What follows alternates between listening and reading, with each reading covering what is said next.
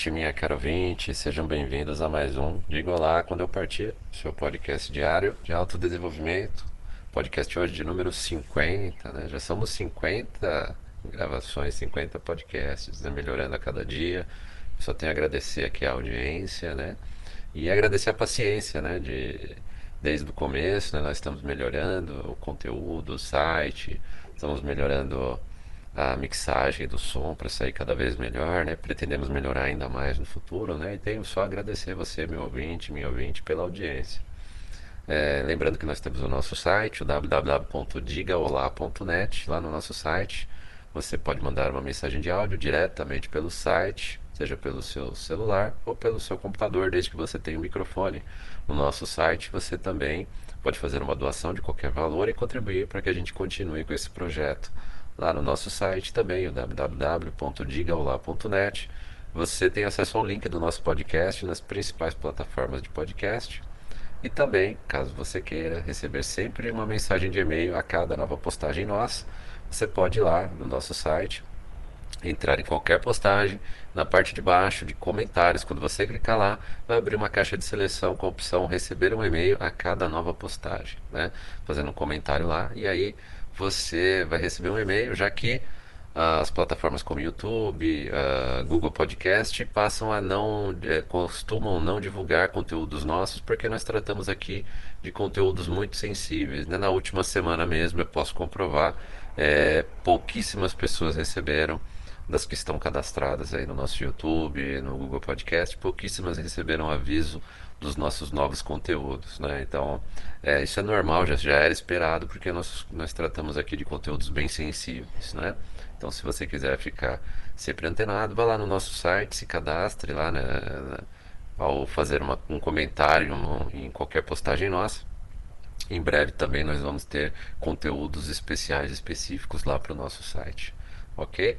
Então, vamos hoje terminar o o conceito de culpa, né? um conceito muito bem elaborado aqui pelo Kalu Singh, o resumo do Kalu Singh na nossa série Conceitos de Psicanálise. Lembrando que nessa nossa série, que são por volta de 25 conceitos, né?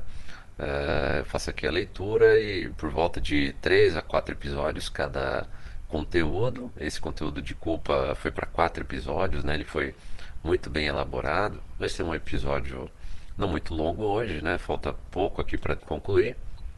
E conforme eu achar pertinente, eu faço interrupções e faço meus acréscimos, né? Então vamos continuar. Uh...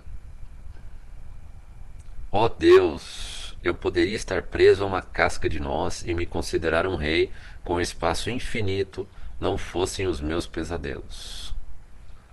É pelo fato de Hamlet ver esses sonhos, fantasias tornados realidade, e uma realidade feia que cheira a sexo, em seu tio que ele hesita matá-lo, pois mais pareceria um suicídio. Até quando ele diz que poderia beber agora sangue quente? Ele está a um fio de ser paralisado por um sofisma nascido da culpa inconsciente. Pelo menos a sugestão de Freud, ao contrário da teoria de Eliot, preserva o assombro absoluto que se tem diante da peça. Deslocamento é uma ideia essencial da psicanálise. Quando o ódio edipiano é deslocado para o tio, Hamlet volta a ficar paralisado. Neste exemplo final, quero mostrar que a culpa pode ser tão intensa e diversa que quando o sentimento ao qual ela está ligada se torna controlável, ela é deslocada para um sentimento incontrolável. Uma sinestesia estranha ocorre nesse particular, não simplesmente como ouvir cores, mas na qual a angústia sobre a incerteza de um sentimento é ampliada pela percepção intensa de outro sentimento. Freud apresenta Lady Macbeth como um exemplar perfeito do fenômeno que ele denomina de arruinados pelo sucesso. Os adolescentes atuais, dos 18 aos 30 anos, definiriam sucesso como dispor de meios financeiros para se arruinar com bebida, drogas e sexo sempre que quiserem. E mesmo entre os seus heróis, o apetite pode esmorecer, ocasionando a depressão conhecida como Síndrome do Paraíso. Um dos pacientes mais recentes foi Dave Stewart, do The Rhythmics.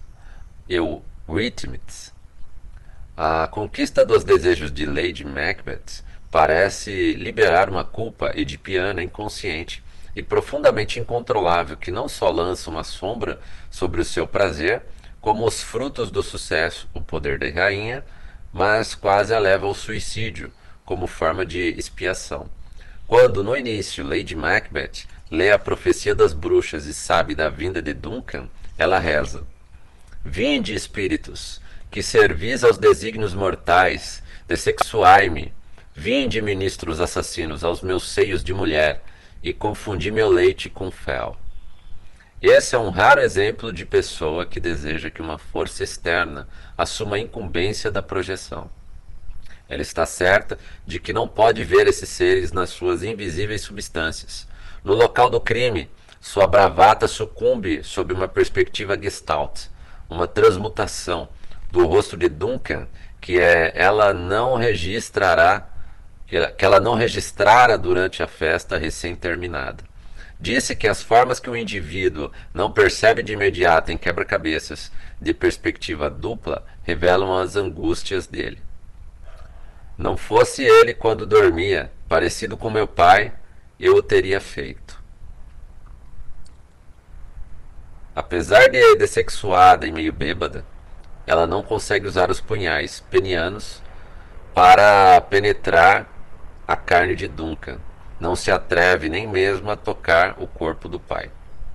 Depois do assassinato, Macbeth anseia pela cegueira e mal consegue largar os punhais. Fica paralisado. Consumado o ato, Lady Macbeth tem energia maníaca suficiente para ver o falecido Duncan e refutar a percepção errônea de Macbeth de que o sangue que ele derramara mancharia oceanos. Envergonha-me de guardar tão branco o coração. Um pouco d'água limpa-nos deste ato. Macbeth, no entanto, absorveu a ideia de uma mácula indelével. O fato de que a mancha não existe no mundo real acarreta uma sinestesia. A ausência visual se transforma na sensação de um silêncio persistente, sempre prestes a ser rompido pelo som o som do mundo externo, o som do julgamento. No final da peça, Lady Macbeth vê algo que não existe: as manchas de sangue de 17 anos antes. Antes de os absorventes Bodyform terem dado às mulheres o poder de voar e nadar, eram precisamente as manchas de sangue menstrual que revelavam a feminilidade da mulher que tentava se dessexuar, como o Papa João ou Tena Brandon. Para Macbeth, a sinestesia se dá da visão para a audição e o tato. Para Lady Macbeth, é para o olfato. Mas quem poderia ter imaginado que o velho tivesse tanto sangue? Sinto ainda o cheiro de sangue. Nem todos os perfumes da Arábia farão esta mão pequenina mais agradável. Oh! No sonambulismo, ela é invisível para si mesma. A nossa e nossa cegueira ela despenca para a morte e a libertação. Devemos entender que o aprisionamento dela ao cheiro é uma indicação da sua faculdade moral mais fraca. Macbeth acaba entendendo o declínio moral dele, dele mesmo, de um modo que ele nunca entendera. Não sei se isso teria algum valor diagnóstico. Será que alguém perguntaria a um criminoso que sentimento prevalecia em determinada idade qual seria durante o crime? A voz da culpa é como uma canção pop originária de enlouquecer, incansável. Um moto perpétuo, um laço lenguiano. Gil sente culpa, porque Jack sente culpa, porque Gil sente culpa, porque Jack sente culpa.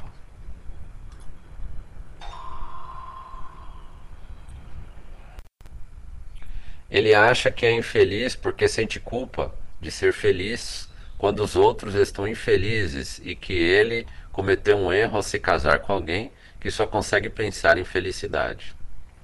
Pode ser pior, como Lang bem sabia, para um homem com menos de 6 graus de distância do arquiduque de Glemes.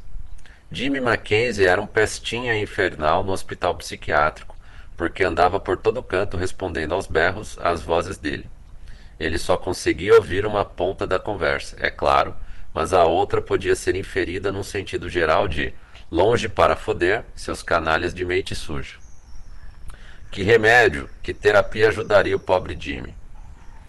Falem mais alto, seus cretinos. Começara a fazer sentido. Terapia.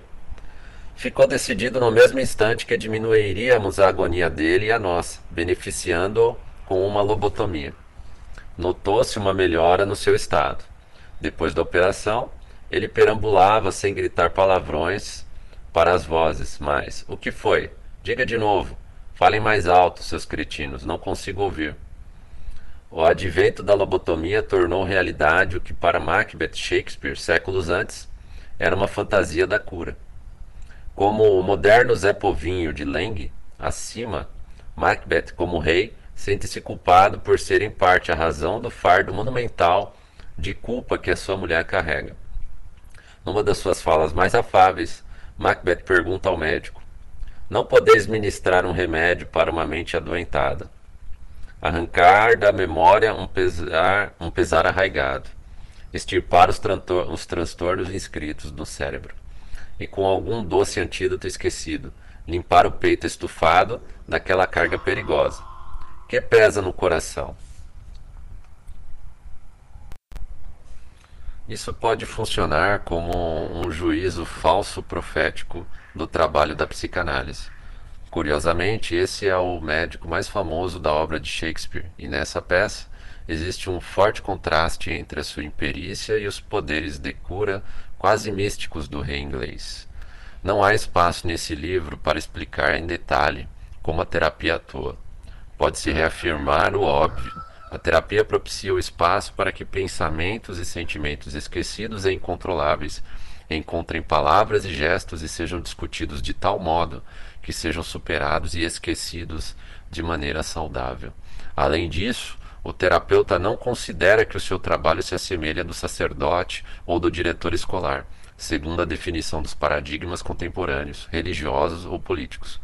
Quem cuida dessas facetas da culpa é o Estado e a Igreja. Uma pessoa pode ir voluntariamente a um confessor e executar as penitências de acordo com a religião, e pode ir voluntariamente para a prisão e cumprir as exigências do presídio, explícitas e inferidas. Mesmo depois disso, ela pode sentir um resquício de culpa inconsciente. Até as pessoas boas e aparentemente comuns podem se sentir incomodadas. Cheguei à minha casa e vi que o sujeito que mora comigo, que mal para em casa o tempo suficiente para sujá-la, havia limpado a privada e o banheiro e até tinha polido as torneiras. Ora, muito obrigado, disse eu. Eu nunca faço muito, disse ele. Você faz mais que isso, respondi. Mas isso não ajuda, retrucou ele, num tom estranhamente trágico. Fiquei surpreso e perguntei como, com certa hesitação, seria culpa? Sim, disse ele. E mais uma vez, num tom tão triste que eu percebi que não deveríamos mais falar naquilo. Esse é o campo da psicanálise. O seu direito a esse campo é ainda contestado pela religião e por outros paradigmas, e especificamente por causa de determinados sintomas, como o transtorno obsessivo compulsivo. O, a abreviatura desse estado, que Freud esmiuçou faz muito tempo, OCD, foi popularizada por Judith Rappaport, cujo livro tinha um título, um sintoma típico: O menino que não conseguia parar de lavar. Esse sintoma Uh, ah, OCD é a abreviatura em inglês. Em português seria TOC, transtorno obsessivo compulsivo, ou DOC, distúrbio obsessivo compulsivo. É, esse sintoma não é simplesmente resultado de um fornecimento melhor de água. A ideia de uma culpa intensa e invencível foi definida há mais de um milênio na noção de escrupulosidade. Freud considerava esses sintomas repetitivos uma maneira de controlar sensações e emoções incontroláveis, como a angústia e a culpa. Rappaport discorda dessa explicação, citando pesquisas que mostram a incapacidade da psicanálise de reduzir tais sintomas. Sua conclusão etológica é que o instinto primitivo de uma atividade corriqueira, como a limpeza, na construção do ninho e na vida do ninho, sofreu um erro químico e que a melhor estratégia terapêutica é baseada em drogas. O sentimento de culpa, portanto, não tem primazia na teoria ou na prática, como sintoma principal a ser enfrentado. Foi a incapacidade de Joseph Brauer, colega de Freud, de lidar como homem com o desejo da sua paciente por ele, homem complexo, disponível sexual e emocionalmente no momento, e para ela, e não um homem definido por uma função profissional única, fundada numa quase abstinência de objeto, que levou Freud a reconsiderar essa dinâmica emocional e colocar no centro do processo psicanalítico os conceitos de transferência e contra-transferência. O passado deve vir ao presente, ao espaço terapêutico, com a maior força possível, o que só pode ocorrer com a percepção errônea da, da transferência, se é que se espera um futuro novo, em lugar da repetição interminável e fútil da sombra. Na recriação de pensamentos e sentimentos poderosos, que a transferência facilita, existe a expectativa de que o paciente conclua, receba ajuda para concluir, ou pelo menos continue a transição de que Klein chama de posição esquizoparanoide para a posição depressiva. Essas são as sessões mais dolorosas, seja qual for a idade do paciente. Klein conservou a linha analítica, quando não a herdada da mãe, quando escreveu. Isso se faz na análise não só por meio de medidas puramente analíticas e de forma alguma pelo aconselhamento ou encorajamento da criança. Para lembrar o leitor a diferença, deve-se mencionar o ritual hebreu para aliviar a escrupulosidade. Que tudo lhe seja consentido, que tudo lhe seja perdoado, que tudo lhe seja permitido. Parece ser um tempo verbal curioso, o subjuntivo intrometido, que revela uma vez mais a complexidade da gramática do coração humano. Um ponto de referência diferente seria a frase feita, cheia de cinismo, de The House of Cards, a Casa das Cartas, em que o sacerdote esquivo sempre mostra que concorda ao responder. Você pode dizer isso, mas eu não tenho como comentar. Alguns podem argumentar que a abstinência emocional na terapia, que pretende não influenciar e sim facilitar, talvez exerça influência desse modo. O interesse renovado pela psicanálise na década de 60 coincidiu com a chamada sociedade permissiva, um dos termos incorretos mais gritantes do século de abuso da língua. Não houve diálogo genuíno entre as gerações que tenha sido concluído com a concessão benigna de uma permissão. Não houve bênçãos dos pais, só as maldições implícitas no silêncio taciturno e no ressentimento, ou as viagens de culpa, como eram chamadas. A distinção entre as terapias psicodinâmicas e as não psicodinâmicas é da mesma ordem que a diferença na carga emocional potencial entre o teatro ao vivo e o cinema. No seu ótimo ensaio Ódio na Contratransferência, Donald Winnicott Examina as pressões internas e externas que o terapeuta deve enfrentar e usar. Isso não serve para negar o valor das terapias não psicodinâmicas. E claro, o paciente de uma terapia não psicodinâmica não assiste a um filme sobre um, um terapeuta. A diferença simples é que ele, com base na teoria e na técnica, tenta abstrair, controlar, desinibir, superrefrear a dinâmica transferencial. Os terapeutas psicodinâmicos devem desconfiar de que nessas outras terapias, embora se chegue a um conhecimento e a um comportamento aparentemente sem culpa, o coração ou a psique podem ainda se sentir profundamente assolados pela culpa. Deixe a pedra rolar. Considerações finais. Como prossegue a partir daí o debate entre a, a culpa da psicanálise? As disciplinas da antropologia e da sociologia propõem um relacionamento. A um cômputo implacável das forças. Os heróis homéricos desconheciam por completo a incômoda palavra responsabilidade, nem teriam acreditado nela se a conhecessem. Para eles, era como se todo um crime fosse cometido num estado de enfermidade mental. Mas essa enfermidade implicava a presença e o auxílio de um Deus, pois não existia para eles nenhuma facção culpada, só a culpa, uma culpa imensa. como uma intuição que o homem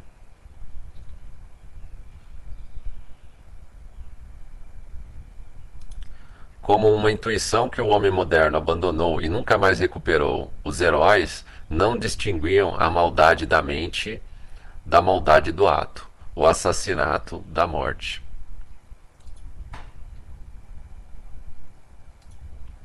Para eles, a culpa era como uma pedra bloqueando a estrada, era palpável iminente. Talvez a facção culpada sofresse tanto quanto a vítima.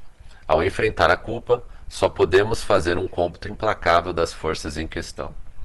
Incrível que a metáfora escolhida por Calasso para a culpa, na sua sublime reflexão sobre a mitologia grega, seja a mesma que a do Homem dos Ratos de Freud. E há outra coincidência maravilhosa entre esses grandes helenistas. A citação acima apresenta a culpa ligada a atos políticos de vulto, mas a culpa também se aninha em algo comum, cotidiano e profundamente essencial. O crime primordial é a ação que provoca o desaparecimento de algo que existe, o ato de comer. A culpa é, então, compulsória e inextinguível. Os deuses não estão satisfeitos por impingir culpa ao homem. Isso não seria suficiente, pois a culpa sempre faz parte da vida. O que os deuses exigem é a consciência da culpa o que só pode se conseguir por meio do sacrifício. Houve e continuam existindo muitas conformações sociais diferentes, e se pode fazer perguntas como: as culturas em que o casamento é arranjado privilegiam a relação mãe-filho de um modo que atenua significativamente o complexo de Édipo?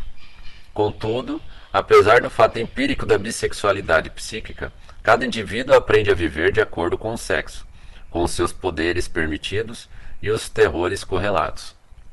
Talvez o medo masculino e a inveja do útero constituam a melhor explicação do enigma literário antropológico. Por que Isaac é que foi salvo e não Ifigênia? Alguns dizem que a propensão para o masculino, mesmo na psicanálise, levou ao uso menor do termo complexo de elétrica, electro. Se o triângulo primordial é a fonte da culpa psicanalítica, a especificidade da vivência feminina nesse triângulo deve ser honrada. Estou ciente, como homem, de que as ideias de masoquismo feminino, erotização do ódio da mulher por si mesma e a violência feminina precisam ser teorizadas com mais detalhamento. Só fazendo um adendo aqui, meu caro ouvinte, minha caro ouvinte, repare como um autor de psicanálise, homem, não feminista, ele consegue fazer uma autocrítica. É algo que é que você nunca vê num texto feminista. É, é bom eu repetir isso. O próprio autor, não feminista, homem, Kalu Singh, ele faz uma autocrítica com referência à falta de teorização do feminino na teoria psicanalítica. Ele consegue reconhecer que há falhas, que precisa ser melhor desenvolvido.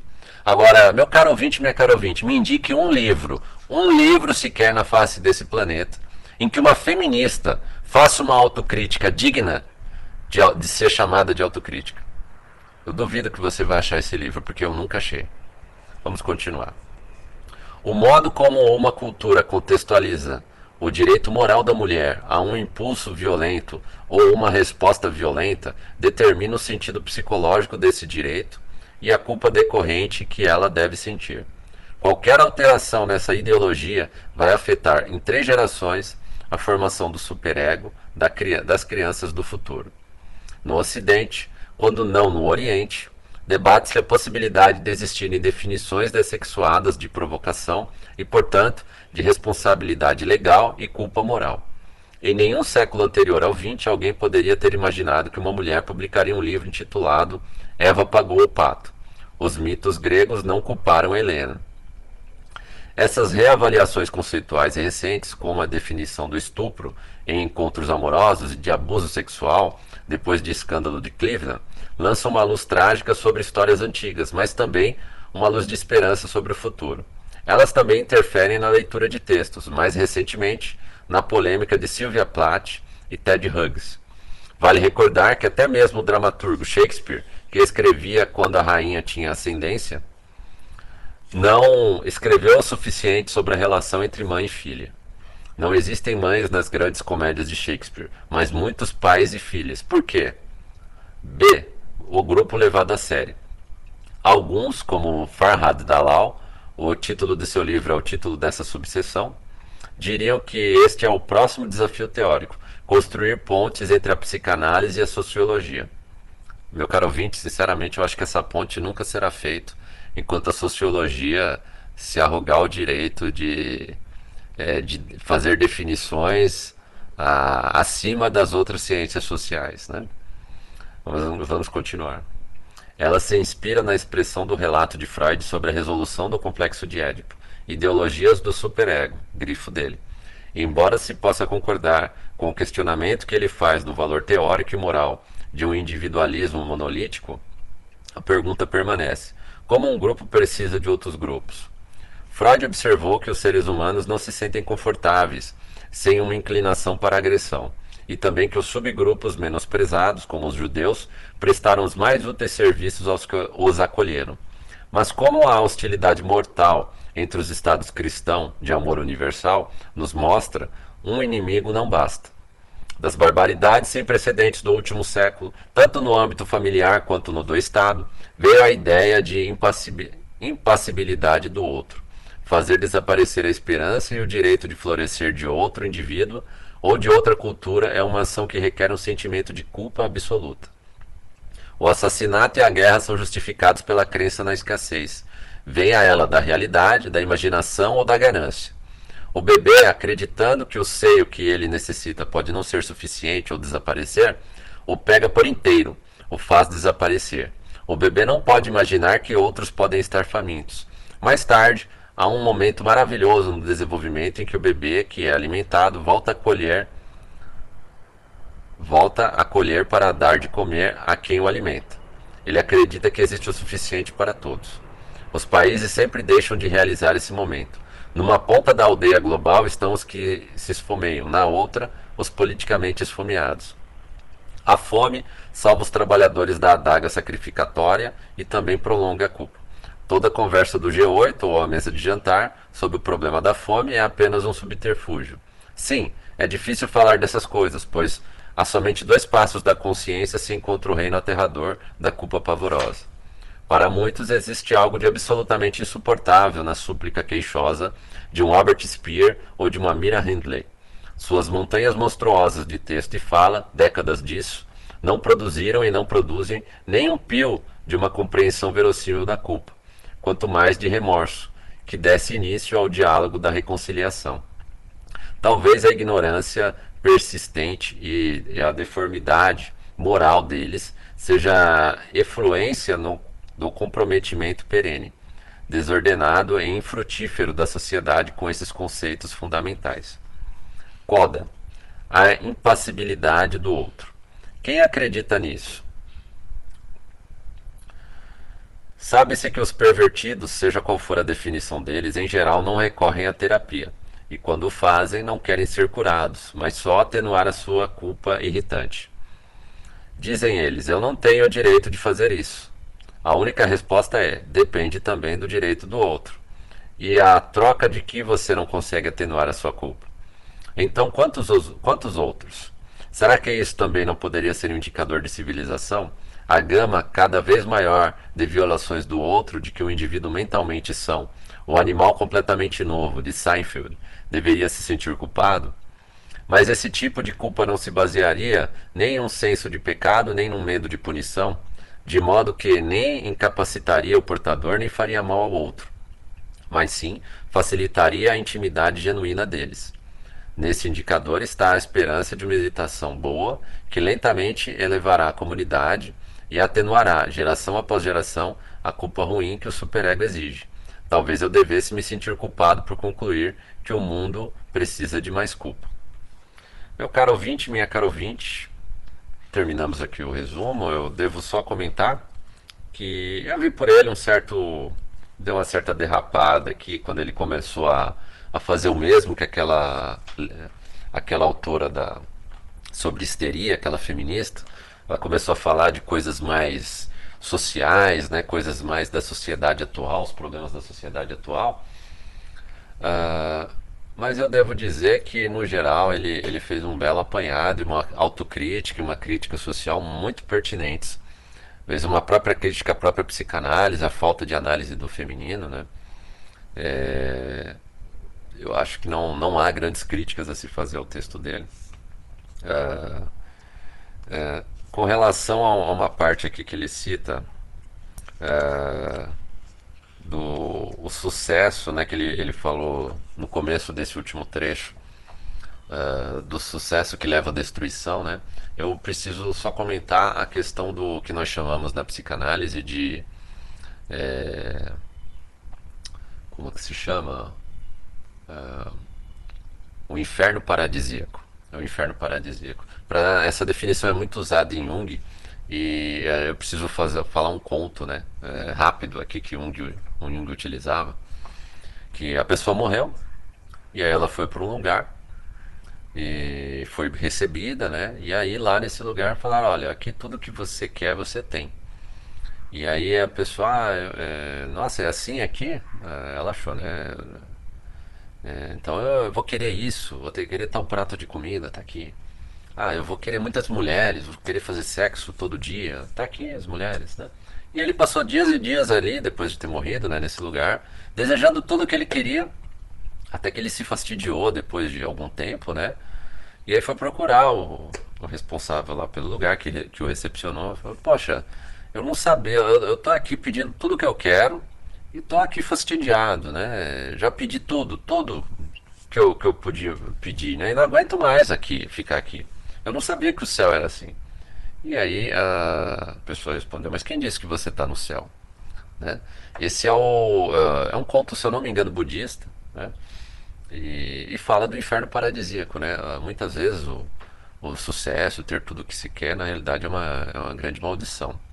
Parece que a, a, a geração atual não se deu conta disso. Né? Ela tem muita coisa à disposição, internet, tecnologia, conforto, né? e mesmo assim está levando uh, uma vida de total destruição, principalmente da sua própria consciência, da sua própria mente. Uh, no geral, é, eu aceito essas críticas, né? só não entendo que vai haver nenhuma proximidade da psicanálise com nenhuma ciência social. A psicanálise é, é, a, é a prima pobre de todas as, as ciências humanas que eu conheço, porque tem muita gente que nem considera científico.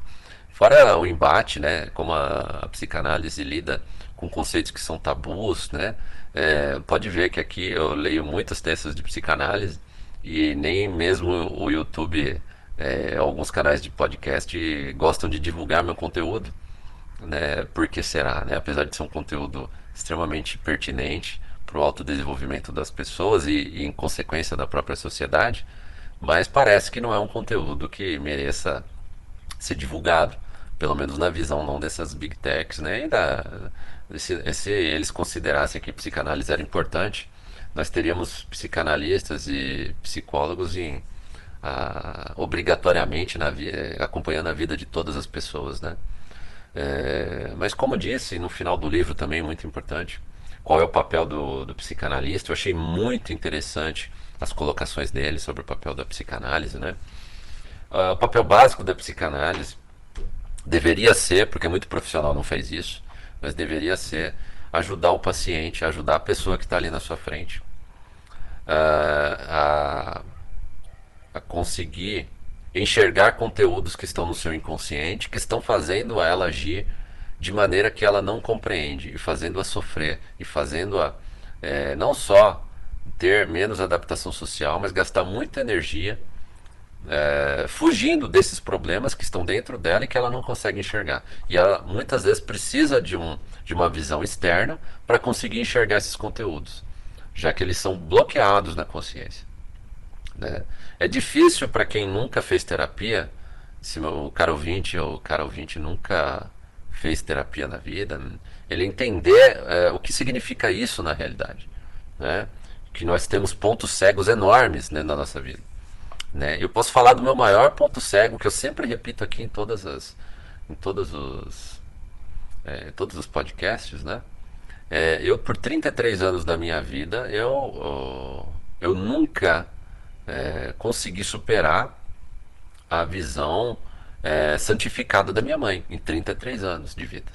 Precisou de muita terapia, né? Para eu conseguir enxergar o ser humano, o ser humano totalmente errado, doente, que me fazia mal, que estava ali naquela pessoa que, por coincidência da vida, foi minha mãe. Enxergar isso justamente na mãe, que é a pessoa é, que o, o, homem principalmente, a mulher também, mas o homem principalmente enxerga como um ser divino na Terra e que projeta em todas as suas relações é, depois amorosas, é, é, algo basicamente descomunal conseguir fazer isso. Né? É algo que você sente uma perda enorme ao fazer. Quando você logra enxergar ali um ser humano errático, doente, ao invés de um ser divino que você enxergou durante 33 anos da sua vida. E quando você alcança esse patamar, e aí pode ser a mãe, pode ser outras situações na sua vida que você não enxergava o problema e passa a enxergar, olha, o problema veio dali, né? É, você entra numa certa depressão, porque você perde o chão. Aquela ali é a base de muitas coisas que você se recusava a ver. Você nunca quis mexer naquilo. E a psicanálise, a terapia, o papel dela é fazer você enxergar aquilo que você não está querendo ver. E você não está querendo ver porque você foi condicionado a não ver aquilo. A sociedade quer que você não veja. Todo a sua família, todo todo jogo de vida ao, ao redor de você, bem um jogo, falando um pouco de análise tradicional, faz com que você não enxergue aquilo lá, para que você não supere aquilo lá.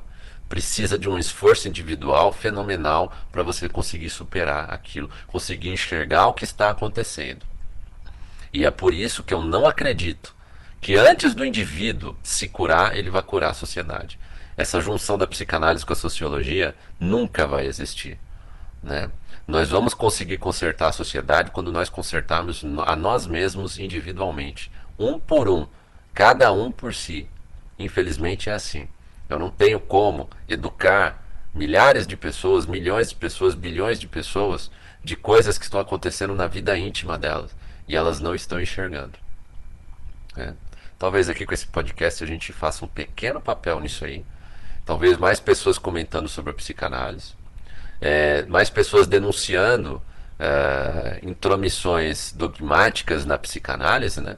Não foi o caso desse livro, graças a Deus, mas em livros anteriores, muito texto feminista, de homens e mulheres, mas principalmente de mulheres, muitos textos eivados de tendências, de linhas de pensamento totalmente é, distorcidas, longe da profundidade real da psicanálise, e nós pegamos aqui na, na culpa um autor é, que consegue fazer uma autocrítica de si mesmo. É claro que eu não é um autor feminista. Né? É claro, porque eu não achei um feminista hoje, seja um feminista ou uma feminista, capaz de fazer uma autocrítica é, é, com relação a alguma coisa.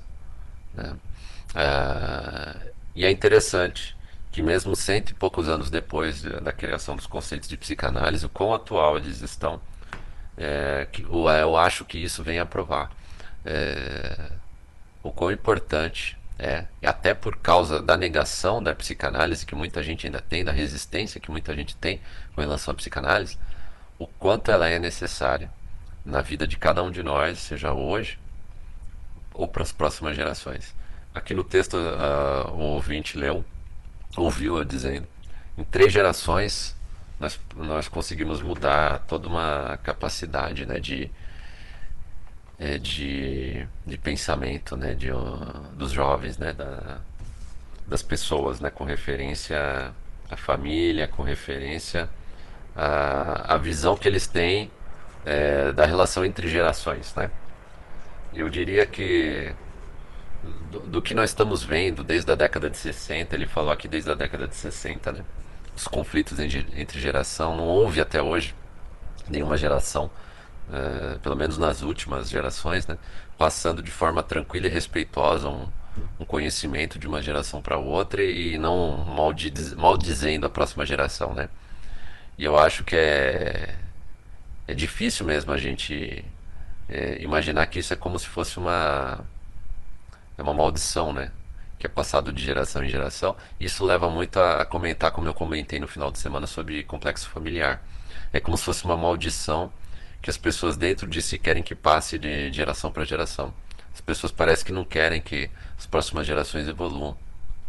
Parece que as pessoas querem mesmo que a próxima geração se exploda, que a próxima geração da própria família é, leve aqui tudo aquilo que ela sofreu, ela quer que a próxima geração sofra em dobro. É mais ou menos isso que a gente está vivendo e é, e é por essa razão que eu vejo muita gente se afastar dos familiares, né? São gente que não contribui em nada uh, para a sua evolução espiritual e para que você, se você pelo menos não pode é, reprogramar todo o seu consciente e inconsciente com relação a tudo que foi cuspido dentro de você pela sua família, mas pelo menos você não passe uh, essa maldição para a próxima geração. Isso eu falo dos complexos familiares, eu falo dos problemas no geral que a psicanálise trata e que muita gente é, continua sem enxergar, continua sem querer enxergar e só quer, como ele disse no final do livro, aliviar o seu sofrimento, a sua culpa, para continuar errando, para continuar a pessoa procurar psicanálise, terapia. É por isso o crescimento da, dessas terapias né, cognitivas, nessas né, terapias atuais, que não tem nada a ver com psicanálise. Né? As, as pessoas só estão procurando conforto, elas não estão procurando realmente descobrir o que as faz se sentir mal para ser um indivíduo melhor, mesmo que isso a leve para uma fase depressiva, como é comum e é o, estágio natural da, da psicanálise. Né? Ninguém quer entrar numa fase depressiva, ninguém quer conhecer o, a verdade sobre si mesmo, só quer tomar um remedinho, parar de sentir dor e não importa que a doença continue lá dentro dele. Meu caro ouvinte, minha caro ouvinte, muito obrigado por me ouvir. É, estamos concluindo aí o nosso podcast número 50. Eu ainda estou vendo se amanhã, sábado, eu faço já o reflexão. Nesse final de semana vamos ter mais um podcast sobre reflexão. Estou gostando muito de, dessa, de separar essa sobre reflexão. Ou se amanhã eu já começo o próximo tema. Talvez, a depender do, te, do tempo que eu tenho amanhã, eu faça já o próximo tema, que ainda não sei qual é. Eu vou analisar. Uh, e aí, mesmo assim, eu faço reflexão também. Acho muito provável, se continuar a chuva aqui onde eu estou, é, que eu vou ter tempo suficiente para fazer mais de uma mais de um podcast no mesmo dia. Estou devendo, tô, passei alguns dias aí sem, sem publicar, né? E agradeço aí a paciência e a interação de todos vocês e até o nosso próximo podcast. Um grande abraço. E visite o nosso site www.digaolá.net. Te aguardo lá.